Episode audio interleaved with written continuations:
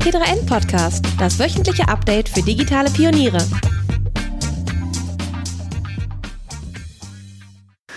Hallo und herzlich willkommen zum T3N Podcast. Mein Name ist Jan Vollmer. Ich spreche heute mit Umweltministerin Svenja Schulze. Hallo. Ja, hallo, Herr Vollmer. Hi. Äh, von wo aus arbeiten Sie denn gerade? Aus dem Homeoffice oder aus dem Büro? Nee, ich bin im Büro, weil hier ist der eindeutig bessere Schreibtisch. Aber es ist eine sehr besondere Atmosphäre, weil kaum jemand hier ist. Und das ist schon ein Unterschied zu sonst, weil die meisten arbeiten im Moment von zu Hause. Okay, das heißt, Corona hat auch das BMU mehr oder weniger komplett in das Homeoffice geschickt? Ja, das war schon beim ersten Lockdown so. Das ist aber auch im Moment so, weil wir möglichst versuchen, die Kontakte natürlich zu reduzieren. Und deswegen, also hier bei mir im Büro so ein Schichtbetrieb ist, also die Leute sich möglichst eben nicht sehen, sodass äh, man äh, sich sicher sein kann, dass immer noch ähm, auf jeden Fall jemand da ist. Aber auch das Dasein, meine Sekretärin oder so sind alle inzwischen virtuell unterwegs. Hm. War das eine schwierige Umstellung oder war das, hat das irgendwie von einem auf den nächsten Tag funktioniert? Das hat hier im Ministerium sehr, sehr gut äh, funktioniert, weil wir ein sehr ja, technikaffines Haus sind. Hier sind sehr viele Leute, die das äh, interessant finden. Und wir haben schon vor Corona damit angefangen, über Digitalisierung zu reden, aber auch uns selber zu verändern. Und ähm, im März ging das alles sehr, sehr schnell. Hier sind wirklich tolle IT-Leute, die das äh, blitzschnell hinbekommen haben, uns alle von zu Hause arbeiten zu lassen. Aber gab es da eine Karenzzeit oder war das dann von einem auf den anderen Tag, dass man gesagt hat, okay, zack, ab morgen könnt ihr alle von zu Hause aus arbeiten? Naja, wir mussten ja erstmal die passenden Geräte auch haben. Normal ähm, mhm. haben wir ja hier in den Büros gearbeitet und man kann ja nicht eigentlich einfach seinen, seinen Desktop-Rechner mitnehmen. Es musste ja irgendwie mobiles Gerät her. Ähm, und die Zugänge mussten natürlich stabil gemacht werden. Also wir brauchten mehr VPN-Tunnel, mehr Möglichkeiten, ins Haus reinzukommen. Und äh, das haben wir aber sehr, sehr schnell aufgebaut, sodass wir ähm, teilweise, also in den ganzen Lockdown-Zeiten 80, 90 Prozent zu Hause hatten und hier wirklich noch einen kleinen Teil, die den Betrieb aufrechterhalten haben. Mhm. Und hat es die Arbeit beeinflusst? Also kann man irgendwie sagen, ob man jetzt, äh, ob das, also wie hat sich die Arbeit dabei geändert fürs BMU? Naja, Führen in digitalen Gruppen ist deutlich schwieriger. Die ähm, Arbeit hat sich völlig verändert natürlich und man merkt richtig, dass man sich freut, wenn man Leuten mal wieder begegnet. Also dieses normale Gespräch in der Kaffeeküche, das sich äh, einfach auch mal so äh, außerhalb einer Videokonferenz unterhalten, das mussten wir erst am Anfang richtig lernen. Also dass wir jetzt auch einen digitalen Kaffeeklatsch haben, einfach ohne Thema, mit äh, Kaffeetasse in der Hand und so. Das hat etwas gedauert, bis solche Sachen dann ähm, auch Einzug gehalten haben. Ähm, aber man, das persönliche Gespräch, das Miteinanderreden ist eben doch sehr wertvoll. Das merkt man jetzt umso mehr. Mhm. Ähm, ich meine, eigentlich ist es nicht ganz unser Thema, aber weil Sie gerade gesagt haben, digitales Führen, das ist ein Thema, wo ich auch nicht weghören kann. Ja, klar. Wie ist das anders jetzt? Also gibt es da irgendwas, wo Sie sagen würden, okay, das, das haben Sie dabei gelernt, das war Ihnen vorher nicht klar? Naja, das ist ähm, ähm, sozusagen fürs gesamte Haus ja so, dass ähm, vieles gemeinsam bearbeitet werden muss. Und äh, ich bin sehr froh, dass wir hier die ganzen Geschäftsvorgänge schon vor längerer Zeit auf digital umgestellt haben. Also ich kriege Akten aber das sind digitale Akten. Also ich bekomme jetzt hier nicht meinen Schreibtisch vollgepackt mit Papier.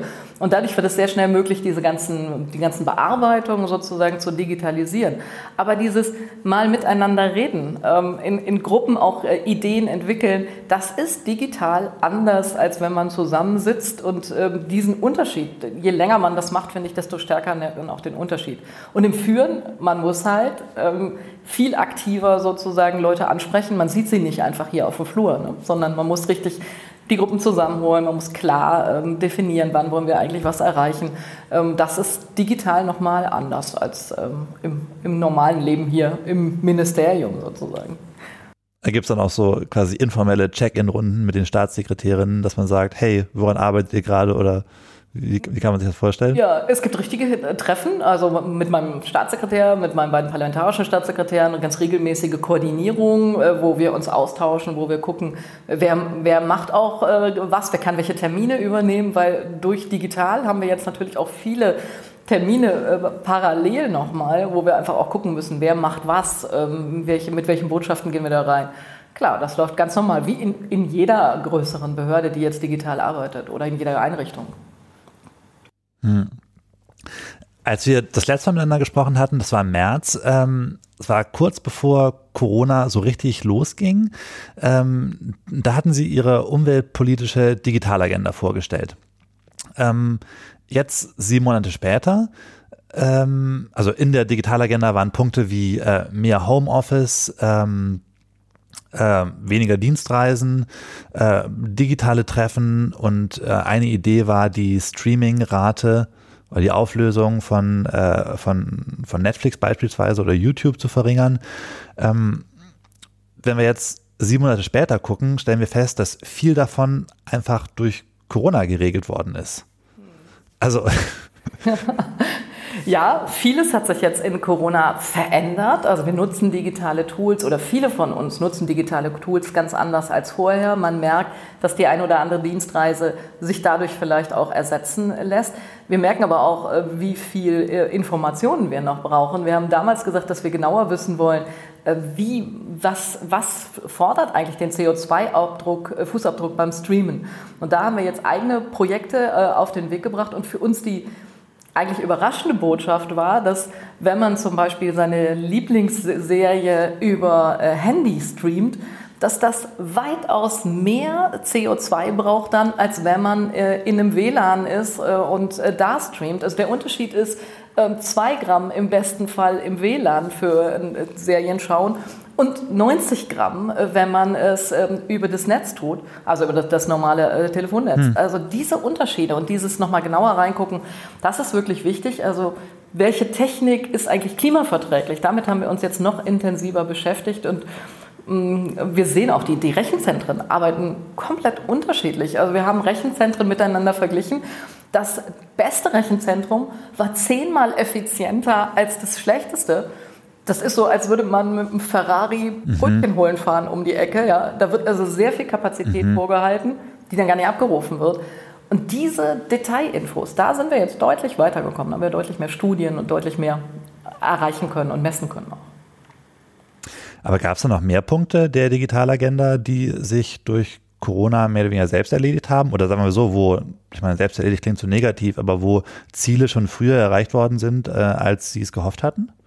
Wir sehen, dass ähm, mit Corona potenziell 8% der ähm, Verkehrsflüsse, die wir haben, sich einsparen lassen würden. Also wenn wir wie in Corona einen Teil wenigstens der Sachen digital machen, ähm, kann man errechnen, kommen wir ungefähr, könnten wir ungefähr 8% einsparen. Das klingt wenig, aber der Verkehrssektor ist im Klimabereich der, der überhaupt nicht in der Spur ist. Wir verbrauchen immer mehr ähm, in dem Bereich. Mhm. Und wenn wir es schaffen würden, einen Teil der Konferenzen, einen Teil dessen, was wir ähm, jetzt in Corona gemacht haben, auch weiterzuführen, dann sind da schon relevante Einsparungen möglich. Und ich glaube, das haben jetzt viele gemerkt, äh, dass vieles sich eben auch ins Netz verlegen lässt. Nicht alles, aber ähm, vieles doch möglich ist, äh, was, wofür man früher durch die Gegend gereist ist.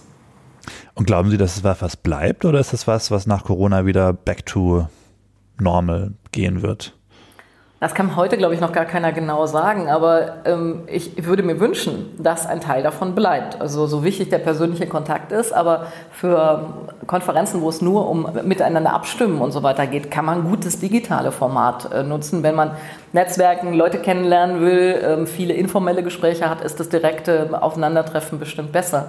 Also dieses, die Vielfalt der Möglichkeiten zu nutzen, ähm, was, was gut gelaufen ist ähm, in der Corona-Zeit, auch für nach Corona zu erhalten, ähm, das wäre sehr, sehr gut, auch für die Umwelt. Wie läuft das im BMU? Ich glaube, das BMU ist ja relativ viel noch zwischen Berlin und Bonn hin und her geflogen für längere Zeit. Also eigentlich seit die Behörde umgezogen ist nach Berlin. Gibt es da jetzt eine Regelung oder Ideen, wie das vielleicht nach Corona aussehen könnte? Also wenn man dann zurück zum normalen Flugverkehr oder? Also das hat sich bei uns im Ministerium schon vorher verändert, weil wir einfach die Reisekostenrichtlinie angepackt ha haben. Vorher musste man immer den äh, Verkehrsträger wählen, der am günstigsten ist, weil wir, wir, arbeiten ja hier mit Steuergeld, also hat man gesagt, immer das günstigste. Das hat dazu geführt, dass Kolleginnen und Kollegen fliegen mussten, die gar nicht fliegen wollten. Gerade im Umweltministerium sind ja viele, die äh, mhm. lieber mit der Bahn fahren. Und als wir das geändert haben und gesagt haben, die Bahn hat Vorrang, ähm, hat sich das Verhalten schon komplett verändert. Also äh, viele ähm, nutzen jetzt einfach die Bahn. Und dann hat uns sehr geholfen, dass der Bundestag uns ermöglicht hat, die äh, Expertinnen und Experten aus äh, Bonn, die sie manchmal in Sitzungen dabei haben wollen, die virtuell dazu zu schalten. Das hat auch enorm Reiseverkehr reduziert und ist auch für die Kollegen angenehmer. Wenn man zwei, drei Stunden in so einer Ausschusssitzung ist, ist es natürlich angenehmer. Man setzt sich bei uns in einen der tollen Videoräume, lässt sich hier nach Berlin in den Bundestag schalten und muss nicht extra dafür hin und her fahren. Also die, die, die Idee ist schon dann, die Learnings, die man aus Corona im eigenen Haus hatte, dann auch mitzunehmen für die Nach-Corona-Zeit, wenn sie dann hoffentlich irgendwann kommt. Ja, aber das hat bei uns wirklich schon vor Corona angefangen, weil wir ja als Umweltministerium auch schon vorher versucht haben, möglichst mhm. Wege zu vermeiden. Ähm, was jetzt mehr geworden ist, früher hatten wir große ähm, Videoräume, wo man sich dann eben auch in Lebensgröße gegenüber sitzt. Jetzt gibt es viel mehr Möglichkeiten, auch mal eben schnell auf dem eigenen Rechner eine Videokonferenz einzurichten und eben auch ähm, noch unkompliziertere Formate als die, die, die Räume sozusagen zu nutzen. Das ist deutlich mehr geworden. Ja. Und gibt es bei der umweltpolitischen Digitalagenda, die Sie im März vorgestellt hatten, Punkte, wo Sie jetzt sagen, ah ja, okay, da hätten wir schon noch mehr in die Vollen gehen können, jetzt wo wir sehen, dass es dann doch so machbar ist? Ja, die Digitalagenda ist ja nicht statisch angelegt, sondern wir haben sie ähm, mit über 200 Experten entwickelt, also den Stand, äh, der, den ich äh, Anfang des Jahres vorgestellt habe. Und dann aber auch gesagt, das muss weitergehen, das muss sich weiterentwickeln. Wir, wir wollen weiter dazulernen. Und ähm, was ich enorm merke, ist, äh, wie stark das europäisch wahrgenommen wird. Wir sind die Ersten, die sich intensiver mit Umwelt und Digitalisierung ähm, da auch auseinandergesetzt haben. Wir haben das jetzt auf die europäische Ebene getragen und es wird viel stärker darüber nachgedacht, was können wir denn gemeinsam machen. Also zum Beispiel einen digitalen Zwilling für Produkte zu haben, damit man ähm, so eine Art ja, Produktpass hat mit dem man dann äh, viel besser sagen kann, wie wird dieses Produkt recycelt, was ist da eigentlich drin, wie, was kann man ähm, im Second und Third Life damit machen. Ähm, solche Dinge würden sich natürlich super gut europaweit regeln lassen und das ist ähm, ein viel, viel stärker Thema geworden als noch Anfang des Jahres. Handys sind mittlerweile mehr als Telefone, klar. Und mit dem zukunftsweisenden Mate 40 Pro weckt Huawei jetzt den Pionier in dir. Auf einzigartige Weise kombiniert das neue Smartphone Innovation, Ästhetik und Technologie im einzigartigen Space Ring Design, zum Beispiel in Mystic Silver, das je nach Lichteinfall in verschiedenen Farben schimmert und natürlich die integrierte Leica Dreifachkamera, die euch revolutionäre Fotos und Videos liefert, die auf dem Huawei Horizon Display mit OLED-Technologie nie schöner waren. Neugierig? Mehr Infos dazu gibt's auf consumer.huawei.com/de. Und können Sie schon sagen, was die konkreten Ergebnisse von sieben, na gut, sind sieben Monate, doch grob sieben Monaten Digitalagenda jetzt sind? Die konkreten Ergebnisse sind, dass das viel, viel stärker Thema geworden ist, dass wir viel bessere Daten haben, dass wir über die Rechenzentren zum Beispiel mehr wissen, dass wir ganz konkrete Projekte fördern, also dass wir eigene Förderprogramme für das Thema Digitalisierung und Umwelt aufgelegt haben, wo wir ähm, dann eben auch ganz konkrete Ergebnisse bekommen. Also sowas wie in der Landwirtschaft genauer zu düngen, Pflanzenschutzmittel einzusetzen, ähm, genauer da hinzugucken, damit einfach weniger Pestizide, weniger Dünger auf die Felder kommt oder ähm, eigene Forschungsrichtungen, die wir jetzt in dem Bereich unterstützen. Also da ähm, hat sich schon in der kurzen Zeit enorm viel verändert und sicherlich durch Corona ist das noch viel stärker im Fokus, äh, als das ähm, ohne Corona und ohne diesen Digitalisierungsschub gewesen wäre. Hm. Ähm, ich bin jetzt kein Politexperte, aber ähm, das klingt so ein bisschen nach so eher softeren ähm, Ansatzpunkten, also Daten erheben aus äh, Datenzentren, wie viel verbrauchen die, wie viel verbrauchen die nicht. Ähm, Gibt es auch Ideen, wie man daraus jetzt vielleicht konkrete Gesetzesvorhaben ableiten könnte, die so ein bisschen die umweltpolitisch, salopp gesagt, mehr knallen? Naja, also ich finde, wir erleben im Moment schon einen enormen Digitalisierungsschub. Und wir sehen ja auch, dass ähm, da ähm, Diskussionen jetzt schon losgehen über die Frage, wie kann man das denn eigentlich auch gesetzlich absichern? Also dieses Arbeiten zu Hause zu ermöglichen, das mobile Arbeiten zu ermöglichen. Da ist mein Kollege Hubertus Heil ja als Minister dran, äh, dafür auch einen gesetzlichen äh, Bonus, äh, sozusagen einen gesetzlichen Rahmen zu schaffen. Wir haben in den Verhandlungen um das Konjunkturpaket sehr uns damit auseinandergesetzt, wie können wir Virtualisierung eigentlich weiter unterstützen. Und es gibt so eine Art ähm, Virtualisierungsbonus jetzt. Also wer ähm, sich digitalisiert, der kann das ähm, stärker abschreiben, als das vorher der Fall war. Also das ist auch für Unternehmen nochmal wichtig. Also da tut sich in ganz vielen ähm, Bereichen etwas, was über diesen Digitalisierungsschub jetzt einfach nochmal noch mal mehr Geschwindigkeit bekommt. Welchen gesetzlichen Rahmen wir dann jeweils brauchen, das, das müssen wir sehen. Beim Abfallrecht sehen wir zurzeit ähm, dass die Frage, wie führt man Abfälle eigentlich im Kreislauf, dass man sich da mit Digitalisierung deutlich mehr zutraut und dass die europäische Regulierung, ähm, die da jetzt gerade diskutiert wird, deutlich weitergeht, weil eben auch Digitalisierung und digitale Unterstützung da möglich ist. Also es ist eher so eine Politik der kleinen Schritte im, im Digitalen, statt zu sagen, okay, es gibt hier drei große Ziele, irgendwie, die wir quasi aus den Erkenntnissen der digitalen Agenda ableiten können und die würden wir gerne umsetzen, irgendwie in dieser Legislaturperiode und wenn es gut läuft, vielleicht noch in der nächsten. Nein, man sieht zwei große Bereiche. Der eine Bereich ist, die Digitalisierung selber sozusagen äh, effizienter zu machen, also an Rechenzentren ranzugehen, stärkere Kataster zu haben, äh, besser äh, das, was wir an Digitalisierung erleben, sozusagen umweltgerecht zu machen, weil es gibt ähm, Forschungen, die sagen, äh, dass sozusagen der, der, Digitalisierungsbereich den gleichen CO2-Fußabdruck entwickeln könnte wie der gesamte äh, Autoverkehr und das schon in den nächsten fünf Jahren. Also das ist ein Feld, was wir angehen müssen, wo die Digitalisierung selber sozusagen ähm, umweltgerechter, klimagerechter werden muss. Und der zweite Punkt ist, wie kann man Digitalisierung eigentlich für Umweltthemen stärker nutzen? Also was sind die Chancen der Digitalisierung? Ähm, und diese beiden großen Blöcke, da bewegt sich auch das, was sich jetzt politisch sozusagen tut. Lässt sich sagen, welcher von beiden Blöcken der größere ist? Oder würden Sie jetzt sagen, okay, das, das hält sich ungefähr die Waage? Also ich meine, der, der Impact mäßig größere. Mhm kann man, glaube ich, im Moment überhaupt noch nicht sagen, weil wenn man davon ausgeht, dass jedes Endgerät, äh, alles, was wir im Moment digital tun, bis 2050 klimaneutral sein muss, ja, also nicht mehr CO2 wir ausstoßen dürfen, als wir wieder binden können. Das ist schon ein Riesen-Impact auf der einen Seite. Und das Zweite, die Chancen der Digitalisierung, ich glaube, die sind ähm, unendlich groß. Ähm, da ist so viel noch möglich. Also das hat eben auch ähm, in ganz vielen Bereichen im Moment Auswirkungen. Ich will mal ein Beispiel sagen. Ähm, wir diskutieren im Moment viel über biologische Vielfalt. Also wie viele Insekten zum Beispiel haben wir überhaupt noch? Früher war das so, die Insekten wurden in großen Gefäßen gefangen und dann musste jemand händisch immer auswerten, was, wie viele Fliegen, wie viele Mücken, wie viele Bienen sind da sozusagen in die Falle gegangen. Das kann man heute alles digital tun. Dadurch kann man ganz andere Mengen auswerten und dadurch wissen wir viel genauer, wie sich sozusagen ähm, die biologische Vielfalt entwickelt. Das gibt völlig neue Erkenntnisse und dann eben auch Möglichkeiten zu sagen, wie erhalten wir das denn, weil wir mehr, mehr und genaueres wissen. Hm.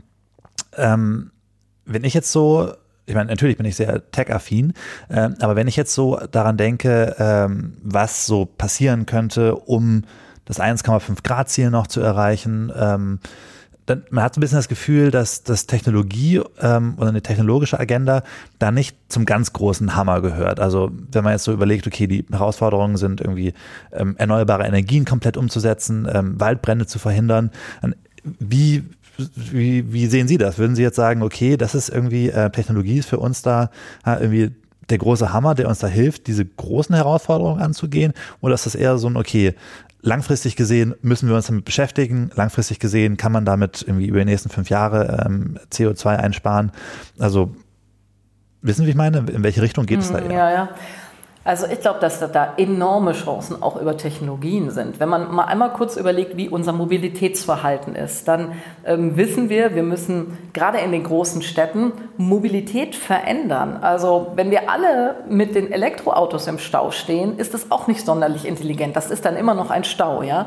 Das heißt, wenn man ähm, die Städte lebenswerter machen will, wenn man die Staus vermeiden will, dann brauchen wir intelligentere Mobilität. Und da gibt es heute schon erste Ansätze. Es gibt Mobilitäts-Apps, die einem ermöglichen zu sagen, hey, ich will von A nach B ähm, wenn ich einen schnellen Weg will, dann nutze ich lieber das Fahrrad. Mit dem Auto wird es wahrscheinlich so und so lange dauern. Ähm, ich kann mir hier ein Auto in den Städten einfach ein Auto leihen. Ich muss nicht mit meinem eigenen fahren, mit dem ich dann sowieso wieder keinen Parkplatz bekomme. Also da gibt es heute schon wirklich tolle Möglichkeiten und sowas noch weiterzuentwickeln, so daraus auch intelligente Lösungen für ländliche Räume zu machen. Da sieht man erst die zarten Pflänzchen jetzt am Anfang. Ähm, und da ist, glaube ich, noch sehr, sehr viel Luft nach oben. Also im ländlichen Raum sind es Angebote, wo man sagen kann, okay, ich will nicht mit dem eigenen Auto fahren, ich habe eine Art Busverkehrssystem on Demand, äh, was intelligent wie so eine Art Sammeltaxi die Leute dann zusammenholt. Also auch da, sowohl im städtischen Raum als auch im ländlichen Raum, gibt es da enorm viele Möglichkeiten, gerade im Verkehrsbereich. Wenn es jetzt ähm, sowas gäbe wie, äh, sagen wir mal, wenn jetzt eine, eine, eine gute Fee auftauchen würde und sagen würde, Frau Schulze, Sie können sich was wünschen, ähm, digitalpolitisch ähm, was, ähm, was würde Ihnen da einfallen? So, was wäre so die Maßnahme, wo Sie sagen würden, okay, vielleicht nicht ganz realistisch, äh, vielleicht gibt es da Widerstände hier, global, irgendwo, ähm, aber das wäre es, was, was wirklich, ähm, was wirklich den Unterschied machen würde. Ich fürchte, das ist gar nicht eine Maßnahme, sondern das ist ein ganzes Bündel von Maßnahmen. Also 5G überall, mehr WLAN-Hotspots würde schon enorm den CO2-Fußabdruck äh, reduzieren. Also wenn wir überall und jederzeit auf ein WLAN zugreifen könnten, ähm, wäre das nicht nur gut für alle Nutzerinnen und Nutzer, sondern das wäre auch gut für die Umwelt. Und lauter solche kleine Sachen, mehr Elektromobilität, mehr intelligente äh, Vernetzung äh, in den Unternehmen, stärker digitale Möglichkeiten nutzen, um eben Energie einzusparen, Wärmepumpen einzusetzen und auf der anderen Seite eben auch um intelligenter zu steuern. Also da sind in in eigentlich allen Lebensfeldern ähm, noch enorm viele Möglichkeiten. Aber es gäbe jetzt nicht eine Sache, die. Nee, das wäre schön, wenn es so einen Zauberstab gibt und dann bumm, wäre alles äh, super. Aber äh, es ist, glaube ich, nicht nur eins, sondern ähm, das, gerade über Digitalisierung sehe ich, dass wir enorme Chancen haben, etwas für die Umwelt auch zu tun. Das wird im Moment noch viel zu wenig so diskutiert, aber ich glaube, die Möglichkeiten sind da. Wenn Sie jetzt sagen, enorme Chancen, ließ sich das irgendwie in Zahlen ausdrücken, dass man sagen kann, okay, ähm, mit diesem oder jenem Paket von meinetwegen kleinen Maßnahmen ließen sich so viele Tonnen CO2 irgendwie in so vielen Jahren einsparen? Nee, solche Forschung gibt es leider viel zu wenig. Also wir wissen das jetzt mit dem, wie wir das streamen ist, da haben wir es ganz konkret gemessen, aber ansonsten gibt es immer nur Abschätzungen. Es gibt ähm, bislang noch viel zu wenig, wo man sagen könnte, nutzt das und so und so viel Tonnen könnt ihr damit einsparen. Aber der Weg ist vollkommen klar. Wir müssen die digitalen Möglichkeiten nutzen, um intelligenter zu steuern, um CO2 einzusparen, um Elektromobilität nach vorne zu bringen, um ähm, die Gebäude energieeffizienter zu machen, um in der Industrie umzustellen. Und da ist enorm viel Potenzial, ganz viele Möglichkeiten und äh, Digitalisierung ist da eine, einer der Schlüssel. Hm. Ähm, Digitalisierung ist ja wahrscheinlich der größte Strukturwandel, den wir gerade erleben. Ähm, Nachhaltigkeit ist ja so gesehen eigentlich auch eine Art von Strukturwandel, also die, der Umbau ins Nachhaltige. Ähm, haben Sie eine Erklärung dafür, dass der eine Strukturwandel so positiv aufgenommen wird, so okay, es muss jetzt passieren, äh, bei Digitalisierung sind alle dabei, es gibt niemanden, der sagen will, okay, wir brauchen keine Digitalisierung, ähm, der andere Strukturwandel so als Problem aufgenommen wird? Ja, ich glaube, bei Digitalisierung ist man sehr schnell in der Lage, die Chancen zu sehen, die das für einen selber individuell bietet. Beim Klimawandel, ähm, da sehen wir ja die Bedrohung. Wir sehen im Moment die Veränderung. Wir sehen in den letzten Jahren die extreme Dürre in Deutschland, diese enorme Hitze. Das, was sich einfach verändert jetzt schon und was ähm, das Leben eben unkomfortabler macht. Und das Umsteuern bei ähm, der Frage der, der, des Klimaschutzes, des Umweltschutzes, ist eben auch gar nicht so einfach. Es geht durch alle Lebensbereiche hindurch. Wir werden in Zukunft anders mobil sein. Äh, die Busse in den Städten äh, werden anders äh, aussehen, werden wahrscheinlich mit Wasserstoff oder elektrisch fahren. Ähm, in der Industrie verändert sich gerade eine ganze Menge. Und das ist eben auch mit, mit Sorgen und mit Ängsten verbunden Digitalisierung finde ich aber auch. Also auch das verändert äh, für viele heute schon ihren Alltag, Arbeitsalltag enorm und da den, das äh, so zu behalten, dass man einen Schutz hat als Arbeitnehmer, den Schutz hat, den man äh, braucht ähm, und gleichzeitig den, den Nutzen wirklich für alle auch heben kann. Ich finde, das ist nicht trivial und das muss auch sich im Alltag immer wieder zeigen und immer wieder nachgesteuert werden. Aber es ist also haben Sie das Gefühl, dass es schwieriger ist, aus, äh, aus äh, Nachhaltigkeit oder einer, einer, Veränderung zur Nachhaltigkeit ein positives Szenario zu stricken, als es ist, aus Digitalisierung ein positives Szenario zu stricken? Ich finde, es kommt sehr darauf an, mit wem man spricht. Also für die Automobilindustrie sind beides, Digitalisierung und äh, Klimaschutz, enorme Veränderungen, die einfach jetzt gebündelt aufeinandertreffen und wo viele Leute sich Sorgen machen, wie das mit ihren Arbeitsplätzen weitergeht, wie, das, wie die Zukunft der Automobilindustrie aussieht. Und ähm, da ist es, sind beide Themen sehr stark mit Sorgen belastet. In anderen Bereichen äh, wird das ganz anders gesehen. Also ich glaube, das kann man nicht pauschal sagen. Also ehrlich gesagt, die, die, der Hintergrund der Frage war so ein bisschen die Beobachtung, dass ja ähm, dass Digitalisierung enorm tief in unser aller Alltag eingegriffen hat. Also ich meine, wir sprechen gerade über, ähm, über übers Internet miteinander mit Video und ähm, bestellen alle auf Amazon oder vielleicht der eine oder andere nicht, nicht und irgendwie haben alle unsere Handys und iPhones. Ähm, und irgendwie diese diese eine die eine Veränderung wird halt so ähm, so wird so von von positiven Visionen getragen, wobei man ja sagen könnte irgendwie so ähm, mehr sauberere Luft wäre tendenziell auch eine positive Vision, wenn man halt mhm. sie richtig spielen würde. Wissen Sie, wie ich meine? Ja, aber das hat sich ja gerade in Corona jetzt gezeigt. Also wie viele Leute ihre Umwelt ganz anders wahrgenommen haben. Wie viele mir im städtischen Raum gesagt haben, sie haben das erste Mal wahrgenommen, ähm, dass es Vögel in der Stadt gibt und die zwitschern, die man sonst eben nicht mhm. gehört hat. Ja, das, sie haben wahrgenommen, wie wichtig die Natur für sie äh, ist und äh, wie wichtig es ist, rausgehen zu können, in der Natur äh, wieder auftanken zu können. Wenn wir uns davon was erhalten könnten, das wäre natürlich auch gut. Und ich bin auch dabei, zu, mal zu beschreiben, äh, was, was kann Klimaschutz eigentlich auch bringen? Klar, wir reden immer über die, die Risiken, über die Gefahren, über die Kosten, aber ich habe mal neun Zukunftsbilder mit Expertinnen und Experten entwickelt und äh, habe gesagt, wo wollen wir eigentlich hin? Also was, wofür machen wir das alles, diese ganzen Anstrengungen für den Klimaschutz? Und da sieht man, da ist auch sehr viel Positives dabei. Das Leben ähm, muss nicht schlechter werden mit Klimaschutz, sondern es kann eben deutlich besser werden. Also die Mobilität der Zukunft ist leiser, äh, als wir das heute gewohnt sind. Das mhm. ist für die Lebensqualität, glaube ich, ein enormer Schritt nach vorne. So, und das auch deutlich zu machen, äh, wohin wollen wir da eigentlich? Was ist das Ziel? Darüber reden wir meines Erachtens zu wenig und deswegen äh, habe ich eine Kampagne gemacht, die nennt sich äh, Wir schafft Wunder. Die sollte eigentlich draußen mit vielen Veranstaltungen stattfinden und findet jetzt in sehr, sehr vielen digitalen Formaten statt, wo ich mit Leuten darüber diskutiere, wo wollen wir eigentlich hin und was ist der richtige Weg dahin. Also sind positive Visionen da auch Aufgabe des Umweltministeriums gewissermaßen? Ich finde schon. Ich glaube, dass die Frustrierten nicht die Welt retten. Also wenn man sowieso meint, äh, die, die, die, das wird alles nur ganz schlimm, dann ähm, bringt einen das nicht nach vorne. Mich motiviert das jedenfalls kein bisschen. Ähm, zu wissen, wofür man das macht und die positiven Bilder auch zu sehen, die Verbesserungen zu sehen, mich motiviert das und das motiviert auch viele andere äh, deutlich mehr. Ähm, weil Sie gerade gesagt haben, was, was Sie motiviert ähm, was ich mich persönlich frage, wenn ich jetzt ähm, zum Klimawandel lese, wie zum Beispiel ähm, Vorbereitung auf das Interview hier, ähm, dann stößt man auf viele Szenarien, die anscheinend auch glaubhaft sind. Ähm, dass, ähm, dass man eigentlich ungefähr genau jetzt äh, die Zeit wäre, das, das Klima zu retten, dass man noch irgendwie noch äh, zehn Jahre Zeit hat, um das äh, 1,5 Grad Ziel zu erreichen ähm, und dass, wenn man diese zehn Jahre verpasst, äh, es diese Kippelemente gibt, irgendwie das, ich glaube, das Grönlandeis, das Arktiseis schmelzt, irgendwie äh, mehr Sonneneinstrahlung wird aufgenommen, der Golfstrom könnte enden. Also so auf der einen Seite äh, hat man das Gefühl, man, man steht wirklich sehr an der Kante irgendwie.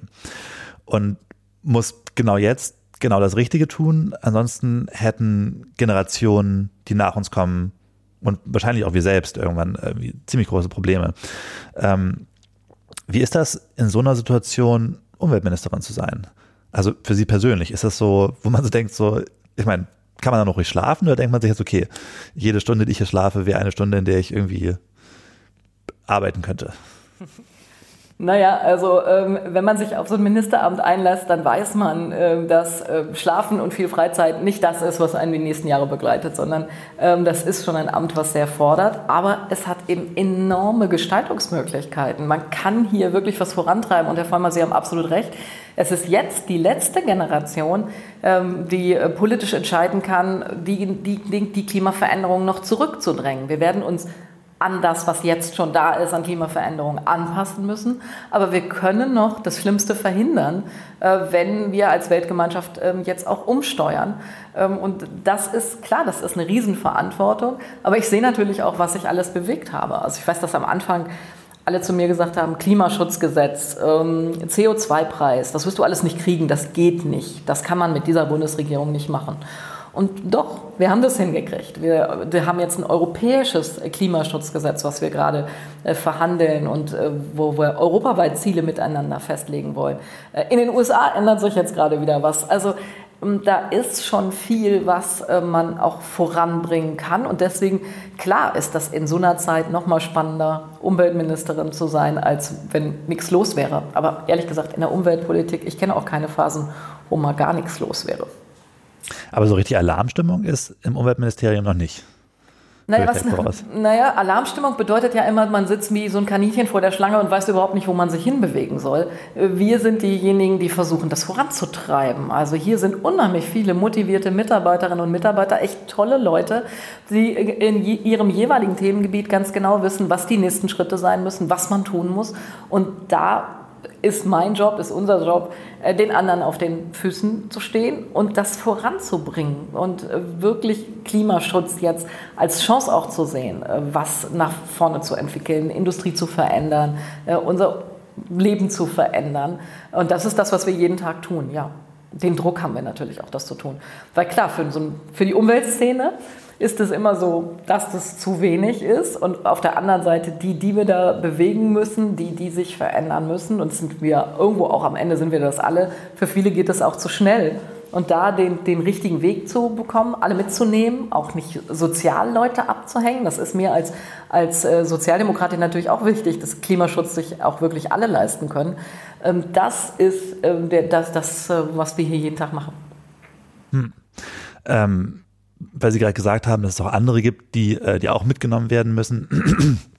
ähm, seit kurzem ist Ihr Ministerkollege Peter Altmaier auch Klimaschützer. Ähm, gibt es irgendwas, was Sie sich in Sachen Technologie und Klima von Herrn Altmaier und dem Wirtschaftsministerium wünschen würden? Ach, da gibt es so viel. Das würde, glaube ich, den Rahmen des Podcastes sprengen. Aber ganz aktuell, wir müssen den Ausbau der erneuerbaren Energien äh, weiter vorantreiben. Die Strommengen, von denen äh, das Wirtschaftsministerium ausgeht, die wir in 2030 brauchen, ich glaube, die stimmen einfach nicht mehr. Wenn wir alle äh, elektrisch mobil sein wollen, äh, wenn es mehr Wasserstoff geben soll, der mit Hilfe erneuerbarer Energien äh, produziert wird, dann werden wir dafür auch mehr Strom brauchen. Das heißt, wir brauchen mehr erneuerbare Energien.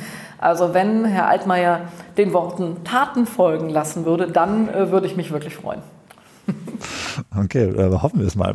Ja, also wir stehen ihm auf den Füßen. Ähm, das ist im Moment echt eine der, der großen Diskussionen. Aber da, also ich habe Herrn Altmaier die letzten zwei Jahre in erster Linie als Bremser erlebt. Wenn er sich da jetzt in eine andere Richtung entwickelt, wäre ich sehr froh. Ähm, ich frage mich auch manchmal, wenn jetzt, ich meine, das Wirtschaftsministerium ist jetzt finally auch dabei, äh, oder zumindest gibt es Papiere, die in die Richtung zeigen, ähm, Konzerne wie VW und, und Großteile der Wirtschaft sind irgendwie auch sehr positiv gestimmt und sagen, okay, wir sind bereit, was anzufassen. Ich glaube, irgendwie der VW-Chef hatte sich jetzt auch vor kurzem zu, ich glaube, einem CO2-Preis von 100 Euro pro Tonne bis 2026 äh, bekannt. Ich hoffe, ich habe die Zahlen jetzt richtig irgendwie auf die Reihe bekommen. Ähm, woran hängt es denn eigentlich noch? Also ich meine, was ist so ein bisschen, ich meine, man, man, würde jetzt sagen, okay, ja, auch die, auch viele der Bürger, äh, Umfragen zufolge, sehen Klimaschutz jetzt vielleicht kurz überschattet von Corona als das größte Problem. Wenn man jetzt sagt, okay, ähm, es gibt mindestens zwei Ministerien, die daran arbeiten, es gibt die Wirtschaft, die sehr positiv gestimmt ist und einen großen Teil der Bürger und Bürgerinnen. Ähm, woran hängt es denn eigentlich noch? Also ja, Ich glaube, wir nehmen überhaupt nicht wahr, wie viel sich da im Moment schon verändert. Also Klimaschutz ist inzwischen ein Motor für die Entwicklung von neuen Technologien, von neuen Ideen. Er schafft Beschäftigung in der ganzen Branche, die sich so mit Green Tech beschäftigt. Da sind immer mehr Menschen unterwegs, da sind immer mehr Arbeitsplätze. Das ist ein absoluter Exportschlager. Wir haben äh, sehr große Wachstumsraten, was deutsche Unternehmen angeht, äh, in diesen Bereichen. Ähm, durch ambitionierten Klimaschutz lassen sich Kosten sparen. Wenn man Energie effizienter äh, einsetzt, setzt das eben auch die, die, ähm, die Kosten runter. Und das ist ein Bereich, wo wir wollen, dass es Wachstum gibt, also mehr Umwelttechnologien, mehr Schutz der Umwelt. Und das ist auch international so. Deswegen ist es eigentlich für uns als Deutschland, wo wir so viel exportieren, wo wir so viel auch gute Technologien haben, auch eine riesige Chance. Warum das so lange dauert, ist, weil es alle Lebensbereiche verändert. Und dadurch nimmt man ähm, das immer als langsam wahr. Aber ähm, es passiert total viel. Es gehen Kohlekraftwerke vom Netz. Äh, wir gehen Schritt für Schritt raus aus der Kohle, ersetzen das mit erneuerbaren Energien. Da hat sich in den letzten Jahren schon eine ganze Menge getan und äh, da tut sich auch enorm viel. Es kann immer für den einen Teil der Gesellschaft noch schneller gehen. Aber wichtig ist mir, es muss ja Alternativen geben. Ich kann ja schlecht sagen, wir müssen raus aus dem Verbrennungsmotor, wenn es noch nicht genug Alternativen gibt. Also das ist Schritt für Schritt weg vom Verbrenner bei den Autos hin zu Elektromobilität, zu intelligenten Verkehrskonzepten, zu mehr öffentlichem äh, Personennahverkehr. Ähm, und das ist bei der, beim Heizen der Wohnhäuser genauso. Man kann nicht einfach den Hebel umlegen und dann sind alle Häuser in Deutschland gedämmt und energieeffizient, sondern das geht leider nur Schritt für Schritt für Schritt und dadurch wirkt es manchmal so zäh. Kann man vielleicht auch bei der Geschwindigkeit ähm, und in der Art, wie die zustande kommt, was von der Digitalisierung lernen? Ich meine, Digitalisierung wird immer wahrgenommen als irgendwas, was unglaublich schnell passiert und trotzdem ziehen alle mit. Kann man da nicht irgendeine Parallele schlagen und sagen, okay, vielleicht könnten wir irgendwie geschickter, ähm, geschicktere Anreize gestalten. Ich meine, also warum kauft man sich ein iPhone oder, ein, oder macht Konferenzen online, weil es praktischer ist und irgendwie positive Anreize hat. Kann man da nicht auch was von für Klimaschutz lernen oder für also an dieser Schnittstelle Klima und Digitalisierung? Ja, das ist genau das, woran wir äh, gerade arbeiten und was wir mit dem Konjunkturpaket, was wir Anfang des Jahres gestrickt haben, voranbringen wollen. Wir wollen, dass klimafreundliches Verhalten dasjenige ist, was man automatisch wählt, weil es günstiger ist und weil es besser ist und das klimaschädliches Verhalten ähm, teurer wird. Also wir haben Fliegen teurer gemacht. Gut, im Moment fliegt man jetzt sowieso nicht so viel. Und Bahnfahren aber dafür billiger gemacht. Einfach um da die richtigen Anreize zu geben. Wir haben den CO2-Preis eingeführt, äh, der jetzt kommt. Wir machen gleichzeitig aber den Strom billiger, weil wir ja wollen, dass Leute auf die strombasierten Lösungen jetzt umsteigen. Also diese Grundphilosophie, Anreize zu geben, mitzugehen, äh, die haben wir als Bundesregierung jedenfalls äh, auch ähm, übernommen. Und ist ähm, Deutschlands Rolle in Sachen Digitalisierung und Umwelt da jetzt eher eine des konkreten Einsparens, dass man sagt, okay, wir können hier so und so viele Tonnen einsparen, wenn wir irgendwie die äh, gucken, wie unsere Datenzentren arbeiten, oder ist Deutschlands Rolle da in Ihren Augen eher eine des ähm, ähm, eine symbolische, dass man sagen, okay, Europas wirtschaftsstärkste Nation kann das so machen, dann können wir das vielleicht auch. Nee, ich glaube, es ist noch eine andere Rolle, weil äh, Deutschland sind diejenigen, wenn wir hier mit unserer Industrie, mit unserem Bildungssystem, mit dem Know-how sind diejenigen, die wirklich Innovationen vorantreiben und dass sie, die sie weltweit verfügbar machen. Dass wir heute so viel regenerative Energien haben, das haben wir dem der Anschubfinanzierung sozusagen hier in Deutschland zu verdanken und den Erneuerbaren Energiengesetz damals was das alles vorangetrieben hat. Dass man überhaupt über Wasserstoffproduktion in der Größenordnung nachdenkt, hängt damit zusammen, dass in deutschen Unternehmen Wasserstofftechnologien in einer Art und Weise sozusagen weiterentwickelt worden sind, dass man sich heute vorstellen kann, das in großen Anlagen äh, großtechnisch sozusagen zu entwickeln. Und diese Rolle als als Innovator, als Beispielgeber, als derjenige, der ein hohes Lebensniveau hat. Wir haben ein hohes Lebensniveau in Deutschland, wir haben äh, sehr viel Komfort, wir sind Industrieland und wir wollen trotzdem klimaneutral werden. Das ist was, was wo andere sehr stark hingucken und sehen, wie schaffen die das und was können wir davon äh, kopieren. Und das ist auch immer wieder unsere Rolle. Wir sind eben nicht in erster Linie ein Agrarstaat, wir sind nicht in erster Linie ländlich geprägt. Wir haben sehr viel Industrie, auf die sind wir auch stolz.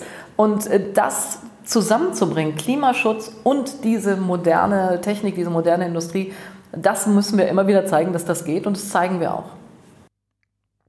Ähm, wir nähern uns jetzt äh, langsam dem, dem Ende unseres Interviews leider. Ähm, schade. Aber, ja, ich finde es auch schade.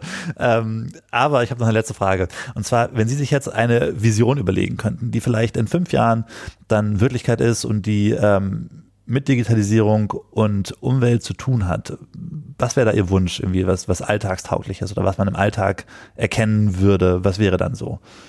Ein großes Sorgenkind ist der Verkehrsbereich und ich wünsche mir, dass wir in fünf Jahren da deutlich weiter sind. Die Digitalisierung ist dann genutzt worden, um attraktivere Angebote für die Nutzerinnen und Nutzer von öffentlichen Verkehr zu machen, um im ländlichen Raum einfach mehr Angebote äh, überhaupt zu schaffen um die Bahn ist äh, weiter ausgebaut worden und ähm, ist ein gutes, eine gute Alternative für den Transport äh, in Deutschland. Also da, glaube ich, ist noch richtig viel Luft nach oben. Da hat sich in, muss sich in den nächsten fünf Jahren äh, deutlich mehr tun. Alright. Na dann äh, drücke ich Ihnen mal die Daumen dafür und äh, vielen Dank für das Interview. Ja, lieber Herr Vollmer, ganz herzlichen Dank für das Gespräch und ich freue mich schon auf das nächste. Thank you.